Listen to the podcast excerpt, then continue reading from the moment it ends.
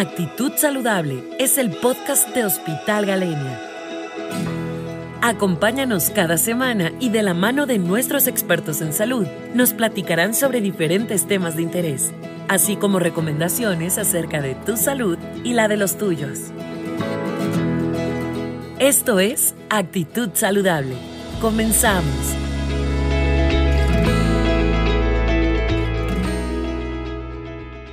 Hola, yo soy la doctora Elinor Vázquez Zapata, soy cirujana general y con subespecialidad de cirugía laparoscópica.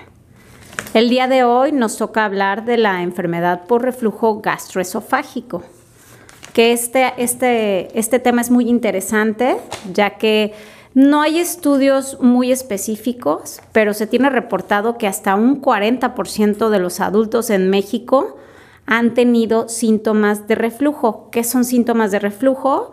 Pues pirosis o sensación de ardor en el estómago y o regurgitación, que significa que tienen la sensación de que sube eh, una sensación ácida del estómago hacia el esófago o incluso hacia, hacia la boca.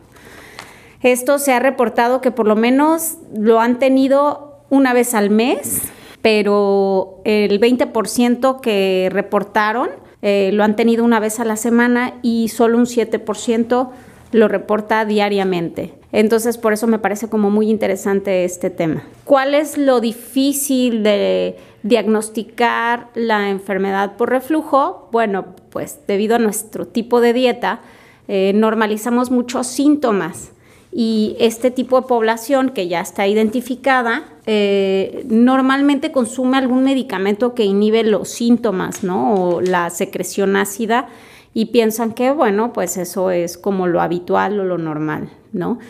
Pero sí tiene un impacto socioeconómico importante y también llega a tener un impacto negativo sobre la calidad de vida de los pacientes. En realidad, eh, como les comentaba, es complejo en México. Todavía no hay suficiente información que nos permita establecer con certeza eh, cuál es la prevalencia de la enfermedad por reflujo gastroesofágico. Para mí es como importante más o menos establecer qué es la enfermedad por reflujo, que es la regurgitación o el ascenso del contenido gástrico a través del esófago. Este es como un conjunto de síntomas y o lesiones esofágicas debido a este, a este paso, las consecuencias que tiene el paso del contenido gástrico hacia el esófago. Recordando un poco la anatomía, el esófago es un órgano hueco que tiene como función el transporte del bolo alimenticio y evitar el reflujo o el ascenso. Eh, para eso tiene diferentes mecanismos el esófago. Tiene uno que se llama peristaltismo y otro que se llaman esfínteres. Cada uno funciona de manera diferente, pero tienen su función muy especializada para evitar que tenga aire el esófago o en su momento ascenso del contenido gástrico. Eh, hablando de, cómo se desarrolla o cómo se hace otra cosa importante acerca de la enfermedad es que tenemos factores de riesgo. ¿Qué significa esto?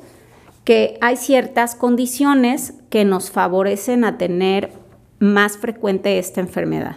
Y es la edad avanzada, que tengamos nosotros historia familiar o antecedentes genéticos de tener enfermedad por reflujo, que consuma uno medicamentos específicos como nitratos, Hablando de la enfermedad por reflujo, también es importante eh, recordar los factores de riesgo, que significa que eh, las personas de edad avanzada o que tienen historia familiar de haber tenido enfermedad por reflujo o hernia tal, el que consuman medicamentos como anticolinérgicos, progesterona, antiinflamatorios, son más propensos a tener síntomas de enfermedad por reflujo. También el que presenten eh, otras enfermedades como enfermedad pulmonar obstructiva crónica, asma y obesidad.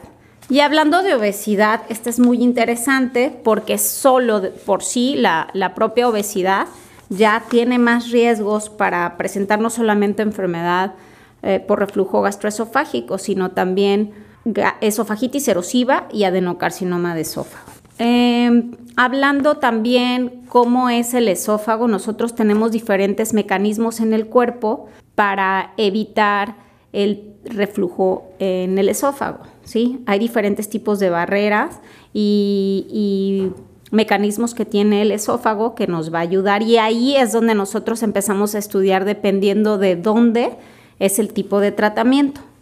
Puede ser un problema en la barrera antirreflujo, puede ser algo intrínseco del esófago o propio del movimiento del esófago como el aclaramiento esofágico y la resistencia de la mucosa siendo como el reflujo más frecuente las relajaciones transitorias que tiene el esófago, que es lo más normal que tenemos al eructar, al agacharnos o al aumentar la presión del abdomen.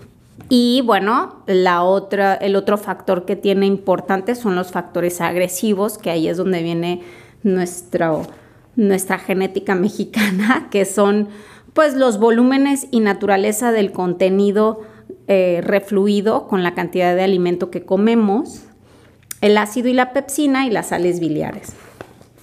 Pero en general podemos concluir que, bueno, ¿por qué existe la enfermedad eh, por reflujo gastroesofágico? Pues simplemente hay un desequilibrio de los factores que defienden contra los factores que son agresivos dentro del esófago. ¿Cuál es el, el objetivo de identificar y tratar este tipo de enfermedades, pues evitar las complicaciones, ¿no? Las complicaciones que puede tener esta enfermedad puede ser esófago de Barrett, que el esófago de Barrett significa que cambia el epitelio, la superficie del esófago a un epitelio mucho más grueso después de tanto tiempo de tener ahí ácido eh, eso es lo que queremos evitar. La estenosis péptica, que significa que el esófago se puede estrechar o disminuir el calibre del esófago, o llegamos a tener hasta úlceras esofágicas. ¿Cómo se diagnostica la enfermedad por reflujo? Pues principalmente es clínico. El diagnóstico de esta enfermedad es clínico, se valoran signos y síntomas que obviamente con esto es muy importante hacer los diagnósticos diferenciales porque esta enfermedad por reflujo se puede confundir con problemas cardíacos, o sea, los pacientes pueden tener dolor torácico y pensar que se están infartando y lo tenemos que descartar, o sea, tenemos que descartar que el paciente no tenga ninguna patología cardíaca o también se confunde mucho con problemas en, las enfermedades del tracto biliar, o a su vez con pacientes que han tenido problemas con la colágena, que ya tienen problemas para deglutir, pero no es propio eh, de la enfermedad por reflujo, sino que tienen enfermedades de otro tipo que dan este tipo de síntomas. Por lo cual, entre el diagnóstico también se hace una prueba terapéutica con medicamentos y se ve si el tratamiento está funcionando, bueno, ya se da como una clasificación, ¿no? ¿Cuándo se tiene que hacer una endoscopía? También esto es muy interesante, pues cuando los pacientes tienen manifestaciones de alarma, ¿no? O eh, cuando ya tienen cinco años de síntomas y pues no han tenido como mejoría, ¿no? También hay otros métodos de diagnóstico que se utilizan de manera ocasional cuando tenemos sospecha de hernia yatal, esófago corto o estenosis, que es el esofagograma, la manometría, que se usa también para cuando tenemos sospecha de que un paciente requiere cirugía, se tiene que realizar este estudio que se llama manometría, o pacientes que no responden al tratamiento médico. Y la pHimetría, pues también es muy específico en pacientes que no responden al tratamiento. También es importante decir que entre estas opciones que tenemos de tratamiento están los pacientes que tienen hernia yatal y no todos los pacientes con hernia yatal. Quiere decir que requieran cirugía, pero sí es bien importante detectar cuál es su tipo de defecto o qué es lo que no están pudiendo estén defenderse con el reflujo para poder dar el tratamiento más específico siendo el objetivo del tratamiento el alivio de síntomas, mejorar la calidad de vida, cicatrizar las lesiones encontradas, prevenir recurrencias y desarrollo de complicaciones, ya que tampoco es recomendable tomar inhibidores de bomba, llamarse omeprazol o pantoprazol de manera indiscriminada, también tiene sus efectos negativos, ¿no? Los pacientes eh, pueden tener o desarrollar neumonía o problemas de malabsorción o osteoporosis por no tener una guía de cómo tomar esos medicamentos y los toman de por vida. Em, también se va a recomendar entre el tratamiento pues cuestiones para mejorar la calidad de vida como dejar de fumar, reducir de peso y bueno, eh, prácticamente es, ese es el objetivo de dar un tratamiento mucho más específico dependiendo del paciente. En algunos pacientes sí se recomienda el tratamiento continuo, pero este consumo diario de medicamento por tiempo indefinido se hace solamente para prevenir la recurrencia de síntomas o erosiones ya diagnosticadas. Entonces podemos concluir que la enfermedad por reflujo gastroesofágico es más común de lo que uno cree. Eh, siempre voy a recomendar que acudan a consulta.